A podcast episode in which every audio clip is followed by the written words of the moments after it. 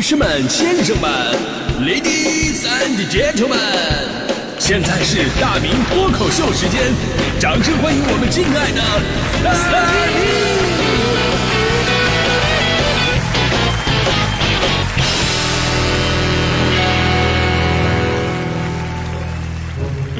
好，欢迎各位来到今天的大明脱口秀，我是大明。今天咱们说导游这个话题啊，其实我是非常同情这个行业的，因为这些年呢，我个人对这个行业呢有两个认知上的转变啊。第一个转变呢，就是从觉得不需要到觉得很有必要。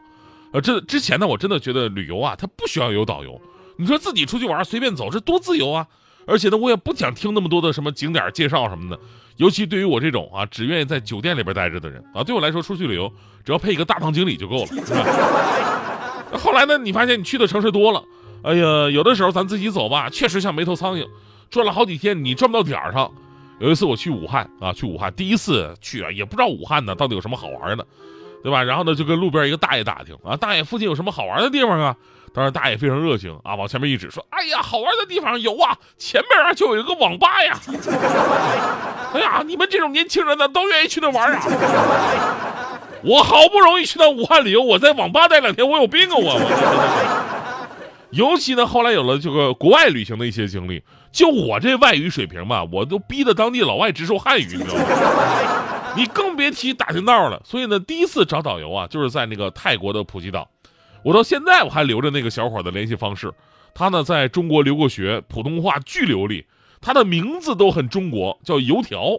我估计你们去泰国普吉岛的可能都有找过他。但是油条这个名字你听起来虽然说啊有有种不怎么诚信的感觉啊，但这小伙子非常热情淳朴，有信仰有追求，全程带着我吃喝玩乐，畅通无阻，宾至如归，让我这趟出国之旅跟在国内没什么区别。所以这事儿回来之后，我也偶尔在反思，这趟国出的到底值不值？一点异域风情没感受到啊！所以有的时候吧，旅游想要玩的更好，玩的更透，导游这个职业真的非常重要。哎，那接下来就涉及到另外一个更加重要的问题了，那就是导游的好坏直接决定了你旅行的质量。而这呢，也是我第二个认知上的转变。我之前呢。一直有这样的认知，就是导游都是大忽悠，而且处处是套路，所以呢，总有这么一种心理，那就是找了导游无异于自投罗网。那后来呢，接触到一些好的导游之后，发现啊，就这种想法真的很可怕，因为你否定的不是一个人啊，而是整个一个行业。这就好像你听了大迪同学播新闻，然后就以为我们其他主持人播播的跟他水平都一样。怎么能这么理解呢？那可能我还不如他，对吧？的确，导游这个行业吧，它是一个经常爆出负面新闻的行业。这些年来，几乎每年赶上节假日，肯定啊，又有哪儿的导游威胁游客、强制购物这种新闻出现。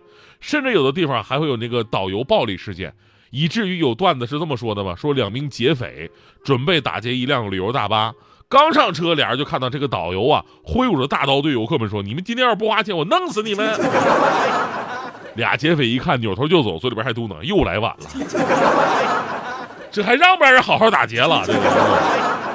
咱们今天说这个话题呢，也是因为昨天九寨沟又爆出了导游跟游客之间发生矛盾了。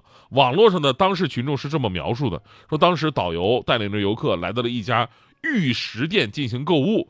导游一进门呢，就不遗余力向游客们介绍商品。就大家伙都准备离开的时候呢，导游发现有名女子并没有在店里边购买玉石，于是当场对着女子是破口大骂。这女子瞬间是怒发冲冠，表示自己长这么大从来没有被别人这么骂过，而且这还不是一般的生气，气的呀是双手和身体一直在抖，最后呢直接瘫倒在椅子上面，甚至是一度昏厥。同行的朋友表示说，他俩报的是一个两天三夜的旅行团，一共花了两千一百块钱。事后呢，女子与朋友从旅行车取回行李，坐其他的车走了。啊，当然这是当事群众的描述，具体什么情况啊？咱们坐等官方的调查结果。但这事儿一出吧，大家自然而然的再次把矛头指向了导游，那肯定是你的错，别解释，解释就是掩饰，掩饰就是有事，并这样的新闻真它太多了。就像咱们刚才说的，哪怕是这个行业当中少数的乱象，但是整个行业都会被扣上不诚信的帽子。其实咱们甭管这事儿吧，到底是怎么样，是不是真的啊？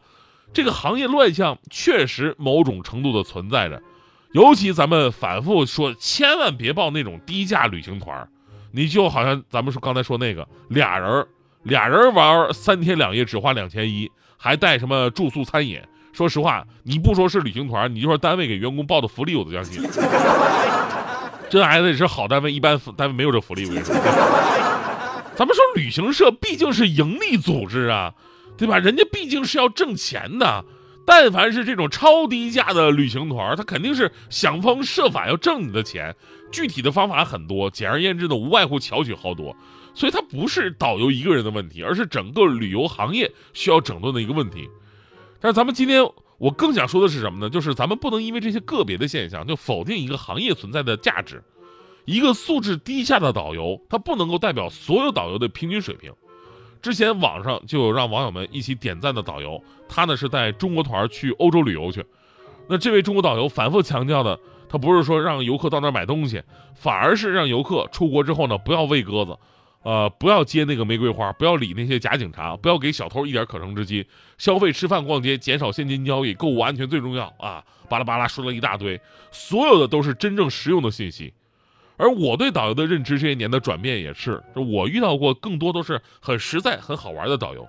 比方说我在地方台的时候，有一次跟那个旅行社合作，呃，带大家伙去这个浙江东阳去玩，因为横店就在那边啊。我第一次去，觉得哎这地方还不错呀。然后呢，我就想以后啊自己有机会我自己再来。当时我就问那个导游说：“哎，您经常来这儿吗？”导游说：“啊，一年来好几次。”我说：“啊，那您能告诉我这边哪个酒店是最好的吗？”当时导游很痛快，说是哪个哪个饭店啊？我说啊，那谢谢啊。那你经常在那住是不是？结果导游说了，不是这边的酒店呢，我就没有住过那家。当时反了一下啊，语言换算一下啊，就是住过所有的都不怎么地啊。高级黑嘛，对不对？你包括我在店里边看到好多好玩的东西，我想买，然后我就问他，我说，哎，这东西值这么多钱吗？他看了一看，说，嗯，值，毕竟从义乌进货这玩意儿还挺远的啊。真的，你要不说他是导游吧，我都以为他跟这地方有仇。那次的接触呢，我也理解了导游这个行业的不容易。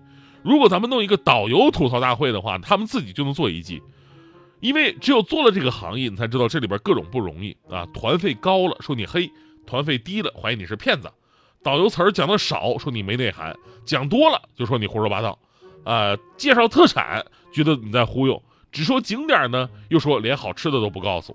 关心多了，说你套近乎啊，不怀好意；搭理少了，又说你很高傲；走快了呢，说你不负责任；走慢了呢，又说你磨叽耽误时间。所有的热情跟耐心都给了游客，但是对得起游客，却对不起自己爱的人；对得起年轻的拼搏，对不起美好的生活。